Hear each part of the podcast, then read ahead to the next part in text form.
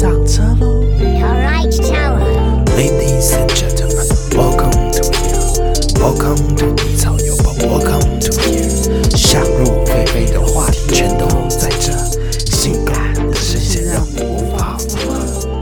Yeah 欢迎收听今天的低潮有宝，你与我的时间不能少。今天没有老司机，只有菜有宝。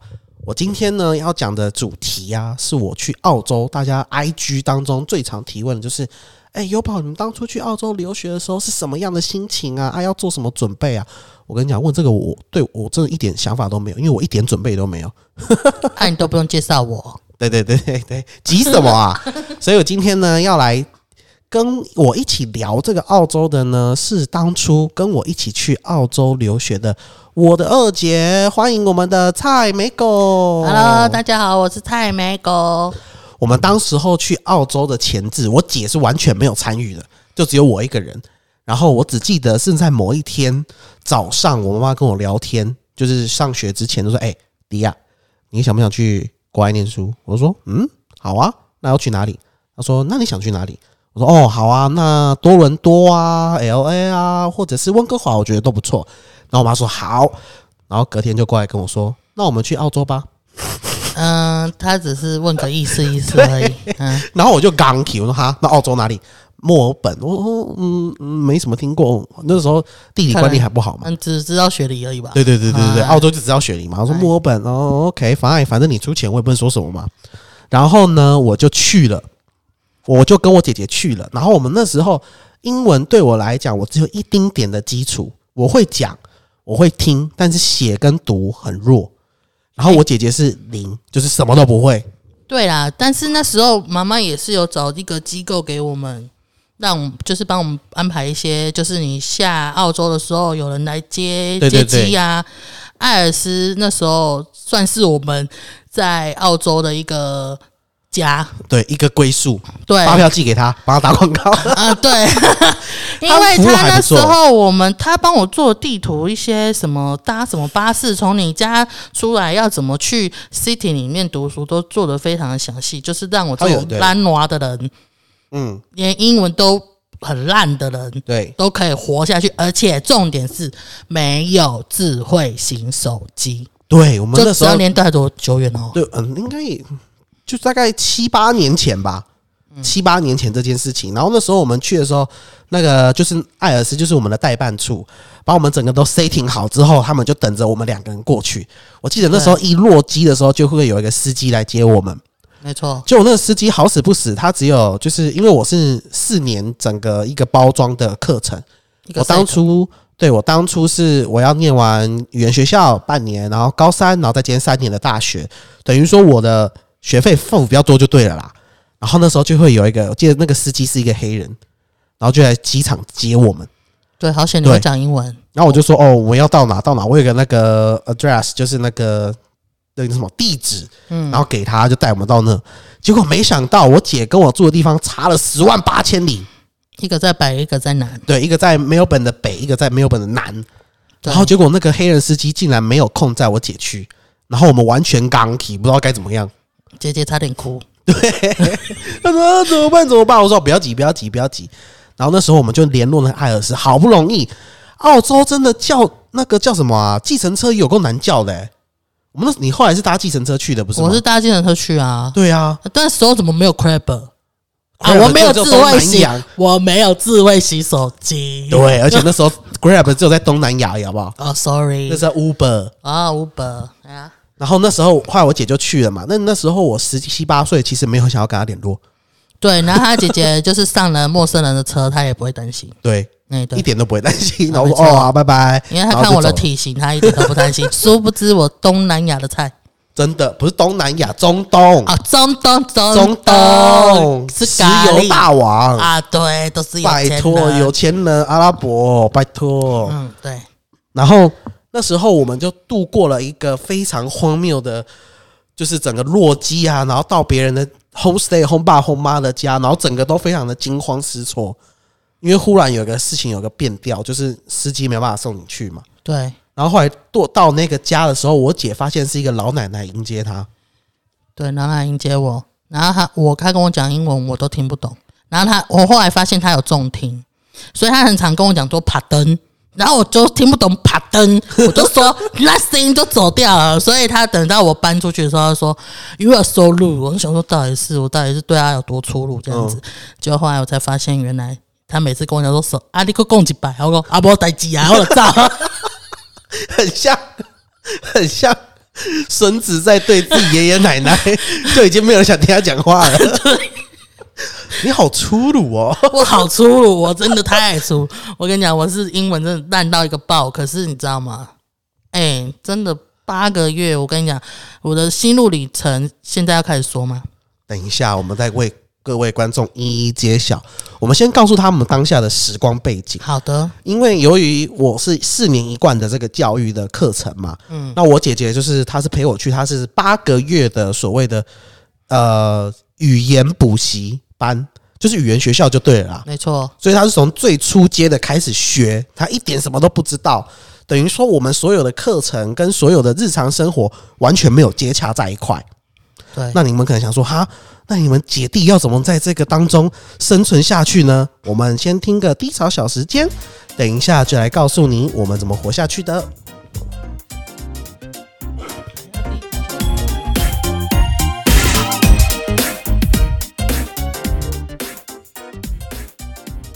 欢迎来到今天的低潮小时间。我跟你讲，今天低潮小时间是我们家发生的有趣的事情。对，就是有一天我的子女啊，嗯嗯，他就跟我讲说：“阿姨，你知道什么是角落生物吗？”我说：“我知道啊，就一个卡通，一个卡通不就叫角落生物吗？”他说：“你知道吗？”我问阿嬷说：“什么是角落生物？”他居然回我说：“嘎抓哦！” 我真的觉得这一段话可以写成笑话对，啊，非常有逻辑，非常有逻辑。我以为想说，嗯，真的很对耶，很对耶也。没有想要任何反驳他的意思，然后就呃，呃，就觉得一个五十几岁的人就是会想到嘎抓，因为他的角落都是嘎抓，是这样吗？没有那么脏，我们家没有那么脏。好啦，这就是我们今天跟你分享的低潮小时间。那我们就准备回到今天的主题：澳洲生活是怎么度过的呢？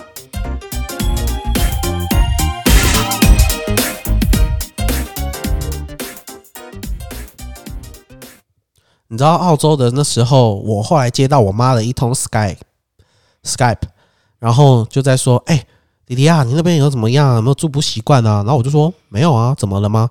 就我觉得我住起来还 OK 啦，但寄人篱下有一点限制是自当然的。嗯，然后我妈就说：“你知道吗？你姐姐有一点打电话来说她待不下去了。我马上哭，我打电话马上哭，爸爸，我想回家。然后呢，我爸爸就担心要命，”所以到底是发生什么事？嗯，就吃不饱 为什么吃不饱？啊，胖子就怕饿，就很容易吃不饱。那奶奶都给你吃什么？他都给我吃那个豆子煮成的汤啊，我也不知道那到底是什么东西耶、哎呀，就是那个电影当中那个白人，就是他们都会用什么大红豆啊，然后去煮一个咸汤之类的可是又不是八宝粥啊，就只有豆子啊，就是豆子，而且很稀，然后也不给你面包啊。那那那不然，呃，那要吃什么？啊，就那一碗汤。就这样，嗯，然后就是他，我还没缴房租之前，他都给我喝汤。缴房租之后就有肉了，这个就是就是有一点像是五月发薪水的意思，哦呃，五号发薪水，五号发薪水的意思，对对对对对，哦，好痛苦哦，难怪你那时候打电话来就在哭。啊对，然后然后澳洲物价高嘛，我早餐也都喝牛奶，因为那个我后妈因为我语言不通嘛，嗯，她都没有跟我讲说那个冰箱的东西可以可以自己弄。嗯，啊，我们一般我们中华人的美德是随不能随便乱动人家东西的，对吧？就也特别是冰箱，对，特别冰箱。然后后来他过了，我都快要搬出来前一个月才知道，原来冰箱的那些吐司啊、呃火腿啊，我都可以拿来做成三明治。他在那阿嬷会不会想说，哎、奇怪，这个人名叫叫大口，那也都没加物件。哎呀，啊，那有个罗三百的吧？我记得你住在你那个 homestay 住了两个月，对不对？没错，是不是很痛苦？超级痛苦。你有没有给大家就是住 homestay 的一点建议？就是好处跟坏处在哪里？好处？好处我觉得是无聊的时候会一直读书，嗯，就这样。就是如果说你想要很刻苦，呃，想要一直很努力的向上，就是要住 homestay，因为你如果搬出去哦，我跟你讲，那个生活真的是整个自由，我有自由这种感觉，因为你在 homestay 你根本没有办法有自己的一自己的空间嘛，嗯，然后那个 homestay 的家长又是比较老嘛，对，你也不能也不能随便带人家回来，嗯，然后呢别人的家嘛，对别人家，然后你就闲来无事就读书。所以你那时候英文在的时候突飞猛进，我就在那两个月突飞猛进，后来就没有再也没长进步。那也够了，那也够了。这时候我们要跟那些所有的人，因为很多人不一定有家里有办法资助他出去所谓的澳洲留学，没错，一定会有去想要说 working holiday 的啊，或干嘛，但他们都很担心自己就是英文讲不好怎么办？有关系吗？你觉得？英文讲不好，我觉得没有什么关系耶，因为我们其其实我们语言学校其实老师讲什么我们都听不懂，然后呢，我们就是只要能让对方知道我们要表达什么就好了，对我们根本不需要整句的文法。对，我就觉得英文就是应该如，应该说语言就是应该如此的纯粹，而不要说你套用了很多文法，套用了很多艰深难懂的词汇，然后反而造成人与人之间的隔阂，那根本没有必要啊，没错啊，像我们现在讲话，我们也不知道我们现在到底是名词、动词还是形容词啊。还是副词，啊，对，完全不懂，对啊，那你就讲的下下叫。啊，对，我们就只要能沟通就好了。对，所以如果各个大家就是想要去 working holiday 的人，就直接冲下去了，好不好？之后后面我们会跟大家，因为我们会遇到很多那个 working holiday 的人嘛，但是我觉得 working holiday 还是跟一般我们这种求学的是有些许的不同。对，有些许不同。那我们后面再来跟大家讲不同的点在哪里，然后你们要注意的什么。然后我讲回来，我们现在求学的阶段，我那时候啊，一个月要考一次大试，然后那个大师会决定你能不能过这个 level，就是我必须要从 level 四爬到 level 六，所以我要过四个阶段。是对，然后而且那时候我压力超大，那时候我没跟你去玩也是对的，因为他只要每次那一个月考没有过，马上要补两千澳币。你那时候没有跟我去玩哪里？我只知道我每个礼拜六日都是那个 party，啊，我就没有办法去啊，因为我要念书啊，因为我就是那一个月我没有过，妈妈就要立刻汇两千，就是重修费，两千澳哦，两千澳币不是两千台币哦。哇塞！而且压力超大的，那老师有讲，然后我们哦，上课都要很认真。虽然大家每次上课都是嘻嘻哈哈，但是你考试一没过哦，压力超大，难怪你搬出来之后，你过没多久你就想回来了，真的。因为住 homestay 会读书，住外面不会想读书。对 啊，对，说到 homestay，你知道这件事情吗？homestay 比外面租房子还贵。我知道啊，大家可能会不理解，就是其实 homestay，如果你真的不要运气那么差，遇到一个老奶奶的话，那就是我。其实 homestay 它会包，比如说洗衣服、做饭，然后网路跟有一些家庭打扫的部分，所以它其实会比自己外面租还要再贵个差不多，看你的区域啦，贵差不多三到八十块澳币一周，嗯，差不多是这样。所以做 homestay 有 homestay 好，就是你等于说你可以不用打扫啦或干嘛，那人家阿姨会进去扫你的房间啊，或者他们干嘛的，帮你洗衣服啊，这样。但是他煮的很难吃呢。有些会遇到好吃的嘛，哦、对啊，我是有听过有的人 homestay 是不错，可是如果是 homestay 遇到不错的话，我觉得它贵那个价钱，我觉得是有值得的。嗯，因为你去外面吃一餐也是超贵的啊、对啊，因为外面澳洲基本上一餐一餐就是你在餐馆吃，大概是八到十二块澳币。然后那时候我们去的时候的汇率是一比三十、三十一，就是最贵的那时候。嗯，所以你想想看，哎、一碗东西，一碗面，就馄饨面或是牛肉面之类的这种东西，一碗面，然后就收你两百四到三百二、三百六，超级贵。根本当时去真的很难吃下口，对不对你？说八到十块啊，因为我都自己煮，我都肉才一公斤才三块。当然啊，那是后面啊，但是刚开始去的时候，你一定就吃 city 里面或者是什么地方的啊，也是，对不对？然后后来我们等到我姐姐出去住之后，她终于脱离那个老奶奶的手掌之后，啊，没错，然后我就发现，因为你再怎么吃，当天就是即便他们是华人做的餐厅，离台湾味就是有一点差别。会腻。对，而且他们就是所谓粤菜啊、川菜、湘菜，他们不是台湾菜，你知道吗？他们的那红烧肉跟我们台湾的 low 吧，就是魔港。像几笔对，然后我就会去我姐姐家里蹭饭吃。哦，因为我那时候也是离 China Town 比较近了一点。对，然后那时候我就发现说，哎、我姐真的一直在变，很不一样。她当初以前在台湾的时候，就说什么事情都说啊没有办法啦，那个那么难什么什么的。然后一来到这里的时候，我觉得有时候他们室友啊，会什么提一些问题，那些问题可能比较生活化，比如说哦要去哪里玩，是比如说要去雪梨，你后来不是去雪梨吗？没错，然后然后一个不会英文的怎么去雪梨？哎，想办法。想办法解决。对，那时候我就觉得说，在澳洲就是给人家给我们学习最多的地方就是想办法。对，那时候为了吃吼，都可以想办法坐捷运去哪里买那个。我去那个维多利亚市场，哦、嗯，买买东西回来煮。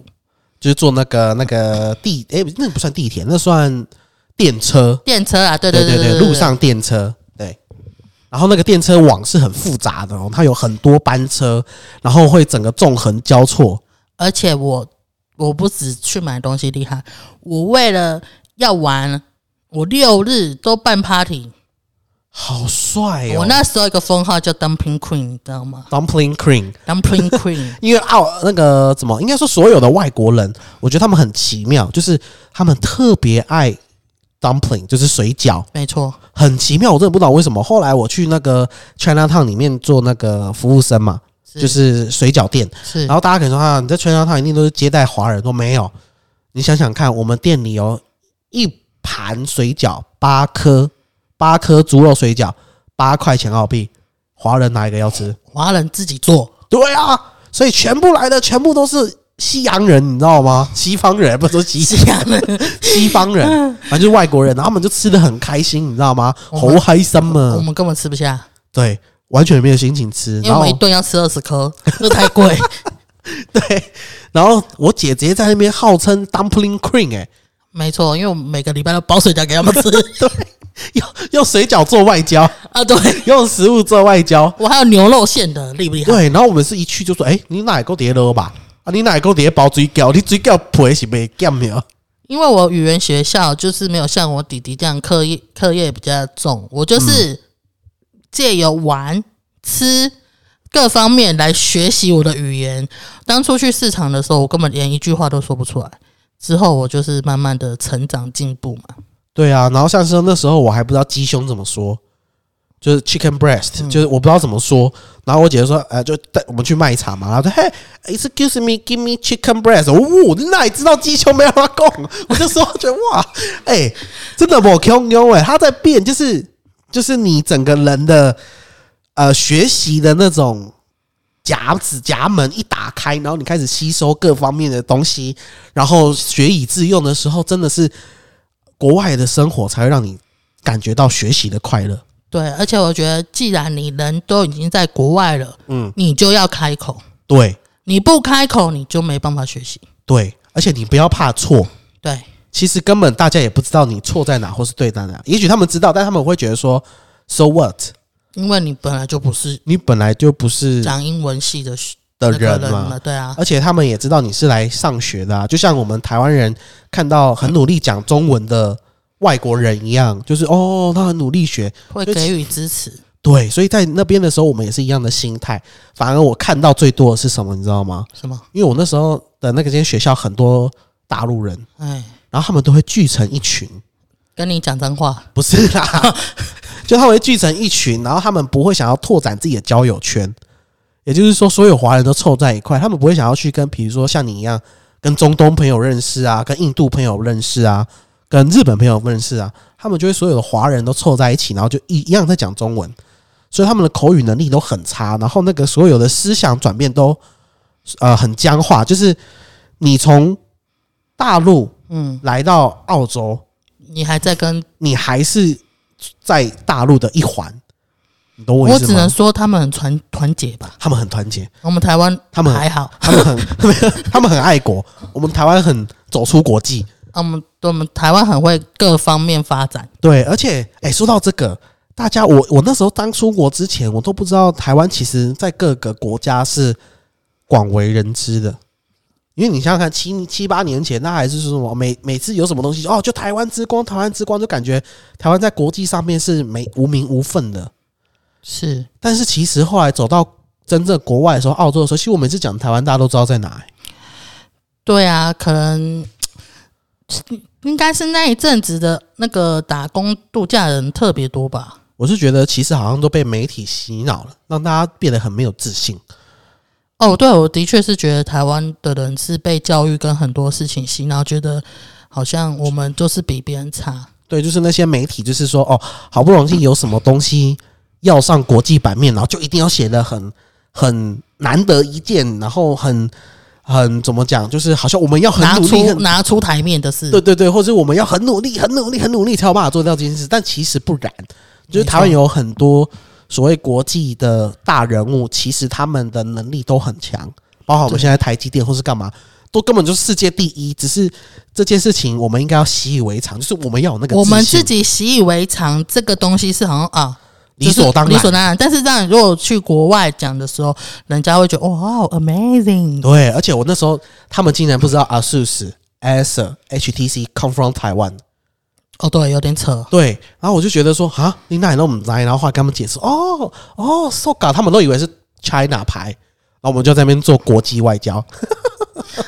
对啊，三不五时，我们走出国际也要替我们台湾打名声哦。对，所以在澳洲的时候啊，我觉得当下的环境会让你有很大的转变，千万不要说你到那个时候还在说哦，我要想着怎么跟华人接触。No，即便你不会讲英文，日本人讲英文讲的很烂啊，对不对？对啊，然后他们还不是硬讲，他们很爱讲啊，他们我跟你讲，他们遇到日本人，他们还在讲英文，对，因为他们就觉得既然来了，干嘛要跟你讲那个？他们就完全不会说，呃，像我们看到台湾人就讲就讲英文，刚刚男优男优，嗯。他们就一定要讲英文，他因为他们知道他们来这里就是要讲英文，而且日本的人，他们我觉得他们年轻的人，嗯。像我同学很多日本的都一轮替哦，嗯，他们就是喜欢在暑假的时候就来国外留学对，四周嗯。语言学校，然后认识一些不同的人。对。然后他们虽然不一定家里很有钱或干嘛，但他们一定会想尽办法想要做这件事情，他们很有目标的。他们是打工自己赚钱出来的哦、对啊，然后韩国啊那些人也是，所以其实如果你是一个很想要自己出来的人，其实你可以想方设法，不一定说哦家里有钱才能去，不要把这种固化思维就是融入你的脑袋，懂吗？没有什么是没有办法。没错，所以那时候我们一转变过后啊，就是我也从那个叫所谓的十八岁少那怀什么那那那个叫那本书叫什么？忽然忘记了，什么少年怀特的什么忧郁什么瓜果小，啊，对，姐姐是很讨厌读书啊，所以我也不记得。反正从那个十八岁的忧愁走出来之后啊，然后我跟我姐开始转变，然后就换大方的去玩。是，你那时候派对，你不是说一个一礼拜都会办？对啊，就是那个，就就是走那个海边啊，然后 barbecue 啊，哦，真的每每个礼拜都在想什么派对，万圣节啊，大游行啊。我跟你讲，万圣节大游行真的是哦，好爽，一生难忘一生难忘。回忆。我那时候还有点害羞，十七岁的时候，然后就被拖去万圣节大游行。我还被 l o m b i 给那个要吃掉，他把我压在墙上、欸，壁咚你。啊壁咚我，对，好可怕。结果后来我发现呢，我们开始这样享受人生的时候，我们整个我汹涌了。我跟你讲，我是很胖的一个人哦。嗯。我每个 Friday 都去那个舞吧，舞吧哎、那个叫什么？Club club，就是夜店啦，我都去夜店。嗯。然后呢，跳舞，好帅啊、我都去夜店跳舞，想不到吗？想不到欸因为我在 City 里面，嗯，所以我每个礼拜我都会去夜店跳舞，而且因为、哦，对对对对，因为他们有的夜店都是不用门票的，哦，你只要你也不用消费，你不一定要消费，对。可是你就是可能就是你每我们华人每次进去都要被验那个护照，对，因为长得太年轻了，对，长得太年轻，对他们而言啦，对，每次都觉得我未满十八岁。我每个礼拜我都去那个舞厅跳舞。然后每次都勾一大堆那个中东人来，啊，对，中东的。这就是我说的转变之后带给人的最大的不同。可能在台湾的时候，可能连走路都要蹑手蹑脚，对，没有那么夸张，去那边的时候就昂首阔步，然后开始享受自己的人生，然后自己人都变美了，你知走路要道吗？拨法这样子。也没没有那么骚吧？可是我觉得他们他们有好也有坏啊，因为像礼拜五的那个疯狂 City 里面的疯狂一些东西，我弟弟可能那时候还年轻都我没有啊，看到。我还我还住在 homestay 好吗？嗯，对我住在 City 里面很很常看到一些什么遛鸟之类的。呃在路边坐的。哦，这么嗨哦！对呀、你不知道、啊？我不知道啊。嗯，这时候警察就会来了。啊，我们都先看看一看，哦哦哦，这样子哦，习见怪不怪啊。见怪不怪。我看到的都是在沙滩上啊，沙啊，就是那个 Seldon Beach 那边。哇哦，因为后来成年之后可是在我也搬出来啊。哦对啊，也对啊，对啊沙滩上是白天呢，那刚好，啊对啊，我怎么知道？他就是这样啊。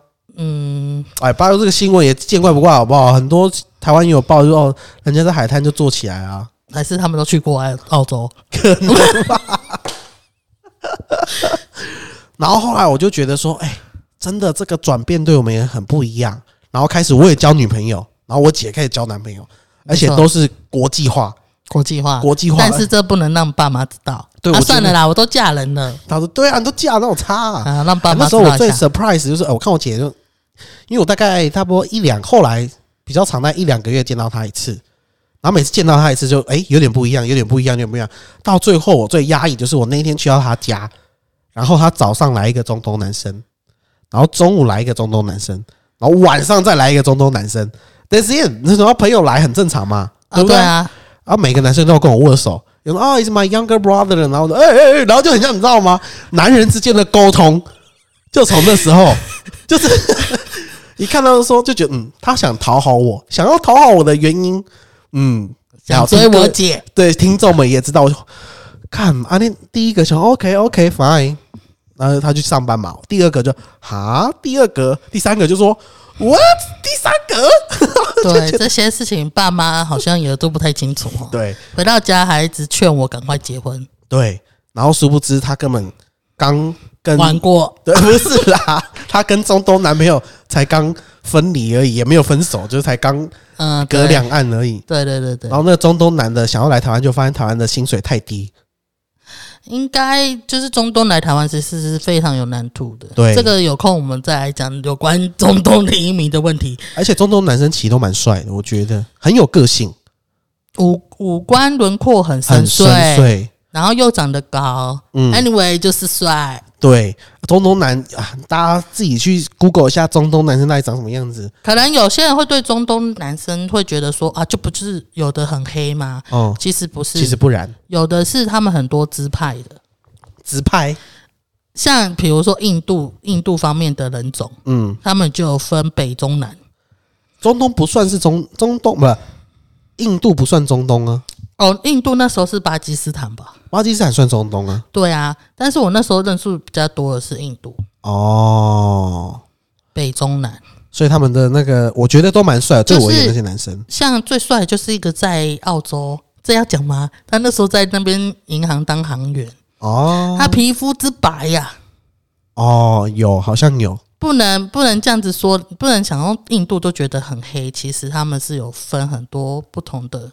就像台湾人也有分原住民啊、客家人啊，或是可是我们的外表比较看不，除了原住民看比较有有特色，对啊，因为他们土地比较大嘛，所以他们那民族也相对比较多元嘛。对对对，所以你不要说啊，印度就是那个样子啊，那个什么巴基斯坦就那个样子。哦，没有没有没有，没有没有。你都是到你到国外才知道说嗯世界很大。哎、其实我那时候为了想要认识那么多人的时候，也是因为我有一个使命哎、怎么样？那时候我我是为了想要去那边找回收厂，对哦，不英文不会的人去那边想找回收厂。哦，大家可能都不知道为什么我们要找回收厂。对啊，那时候我爸爸就说：“啊，你没有事的话，去去澳洲买一个货柜回来卖啊。”然后我就我就我是一个乖女儿对你好乖，我根本没在嘲笑他，啊，对我我觉得他疯了。我还真的去买了一个货货柜回来。然后我爸还说：“你看，我没给我买一个货柜赚钱，你要不要去买？”我心想说：“靠要嘞，买什么货柜啊？我一个月就要就要升级一次，我买啥小啊对啊，那个货柜就是就是一些回收物品。？”对，因为我们家做那个废五金回收的，然后国际贸易、国际贸易类型的废五金回收，所以我爸每次只要我们去到哪国，比如说泰国玩啊，干嘛说：“哎、哎、这里让做资源回收厂吗？他我我觉得我们的那个国际观也是，因为我爸爸也很有国际观哦，对，他就直接帮我们灌输这些，到哪里都要做生意。而且他更他更强，他英文入门都不到。对，他根本不会啊。哎呀，然后他就下次叫他来上节目好了。对，我下次讲叫那个走遍大江南北他的他来上上节目。真的，而且我爸很屌。嗯我只讲到这个，我就觉得很屌。我那时候跟他去泰国，然后那个司机不太会讲英文，我们坐一个计程车，然后我爸用讲中文的方式跟他沟通。就你懂我意思吗？就是他把讲中文这件事，他把讲中文这件事情当成他在讲英文，然后他他就觉得人家都听得懂，对对对对对对，他就是这种自信，他就是所以意念传送，你知道吗？然后他说啊，左转左转，然后停停，然后 那个司机就感觉他根本就听不懂停，你知道吗？但是他就觉得，就是他的意念已经强大到说，这个司机知道他这时候要干嘛了，我觉得很屌。呃所以他所以我说嘛，就是你人在国外，只要可以开口，没有什么不可能，没有什么做不到的。对想当初那时候我在坐牢的时候啊，啊！不要再讲，不要再讲坐牢了，我们还是回归我们澳洲好了。等一下我还是要讲完这个，我要跟大家强调说，语言真的是你有心就有办法沟通。为什么你知道吗？因为在坐牢里面那个哑巴吗对对对，在坐牢里面吃最开的也不是我、哦，是一个哑巴。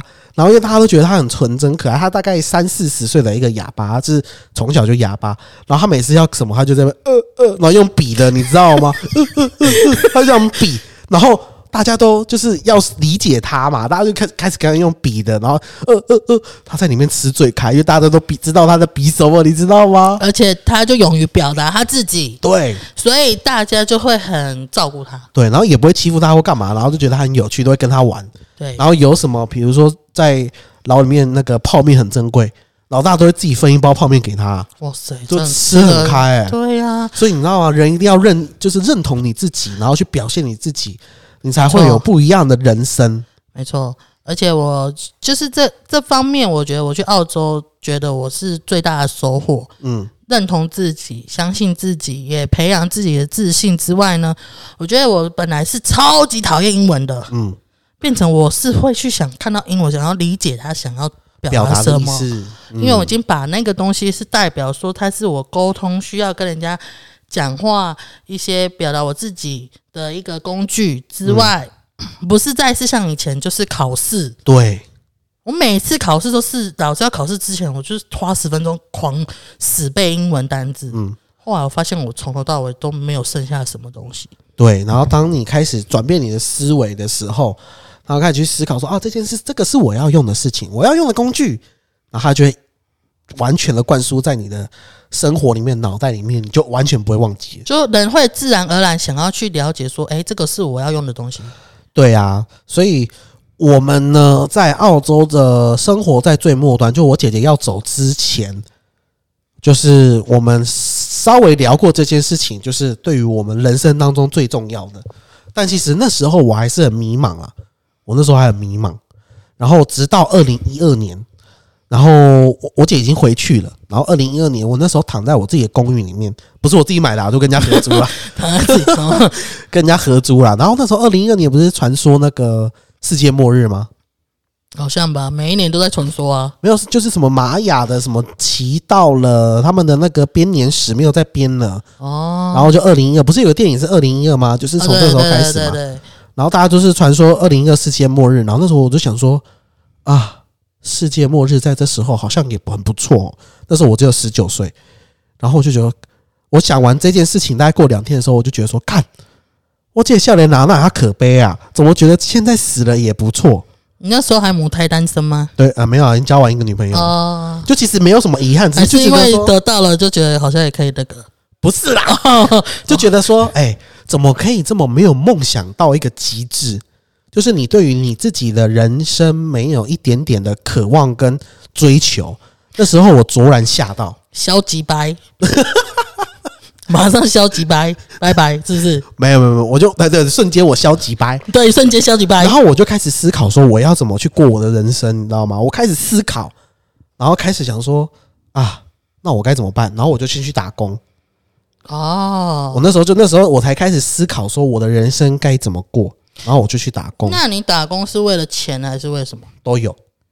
嗯，想要就是有点想要知道自己能做什么，我的能力在哪里能力去当服务生啊？就从这里最简单的时候开始嘛，啊，因为你在做服务生最没有门槛的时候，你如何做得比别人更好？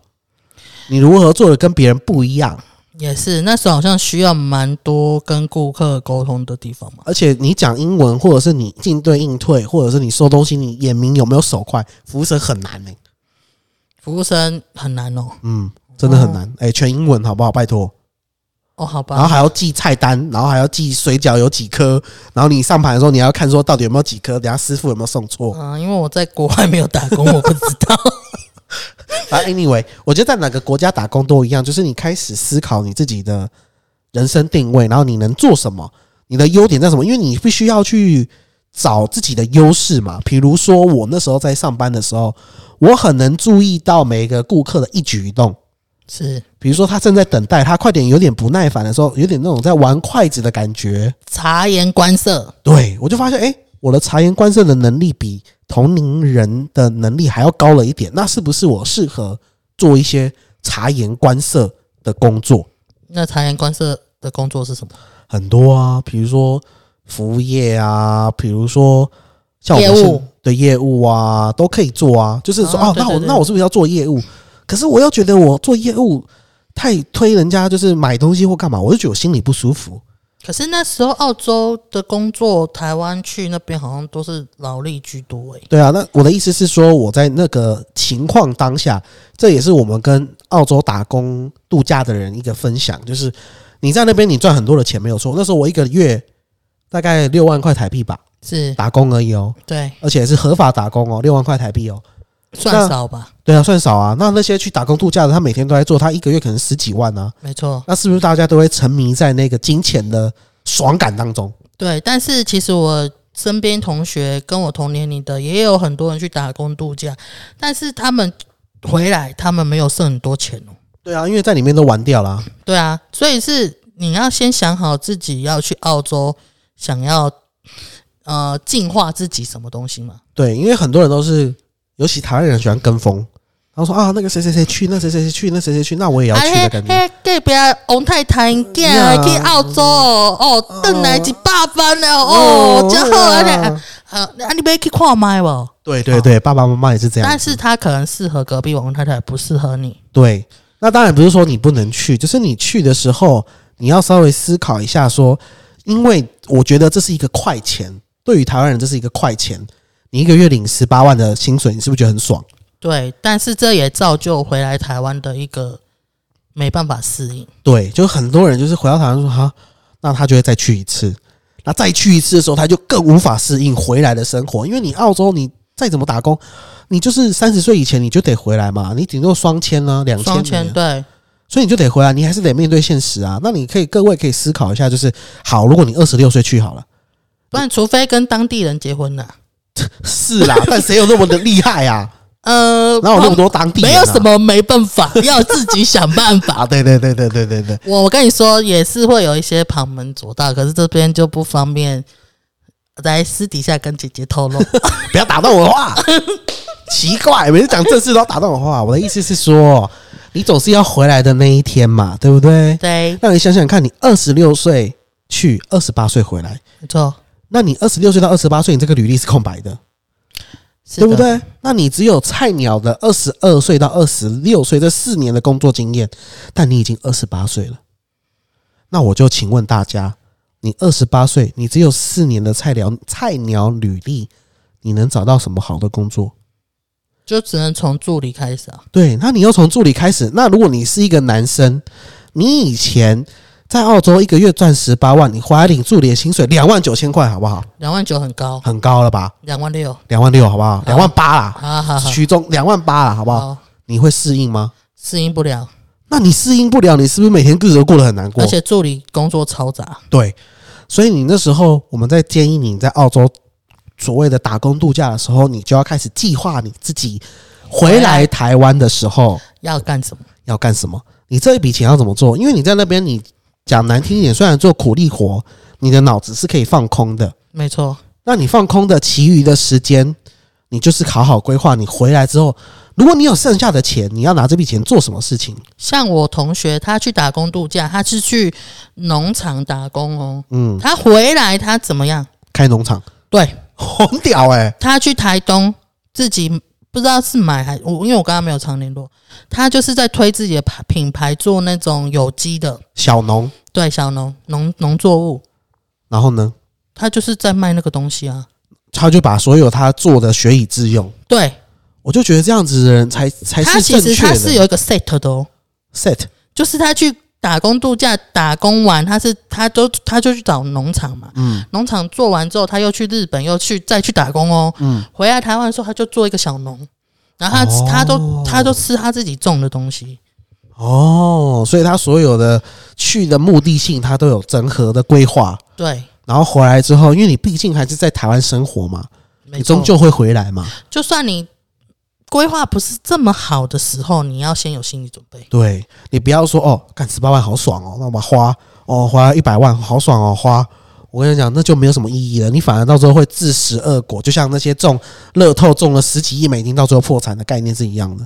那个人真的是一个那个大怒神这样子，对，波涛汹涌。心脏会崩溃。对，所以我们在最后现在呢，给大家这一个建议，就是说，你去打工度假可以，你去澳洲留学也可以，没错，但你要做好你的人生规划。不要说你虽然说哦，像我们这样啊，觉得说嗯，对，我们现在已经要开始努力，开始干嘛？但是眼高手低，然后又想要去赚那十几二十万的钱，然后又不关不好好的研究自己的人生要走什么样的路的话，这样子回来就很凄惨了。也不会到凄惨，就是可能自己心情会不高兴。那就是很凄惨啊！这样也不高兴，这样不凄惨哦。你每天都很不爽，那到底还有什么事比这个凄惨 可是因为每天去上班都很凄惨啊啊？，对啊，啊人家还不凄惨哦，好吧？好不好？那就是我们今天的低潮有宝就到这里。希望给所有打工度假或者在澳洲留学的学生们有一点点启发。对，一点想法，这是我们过来人的一点经验谈。对，有什么问题再留言。在我们的 IG，你看我们留言什么我们就做什么，人多好。对、其实不知道做什，么啦。找我们谈谈，我们会是你最好的伙伴。对，低潮有宝，我们下次见，拜拜，拜拜。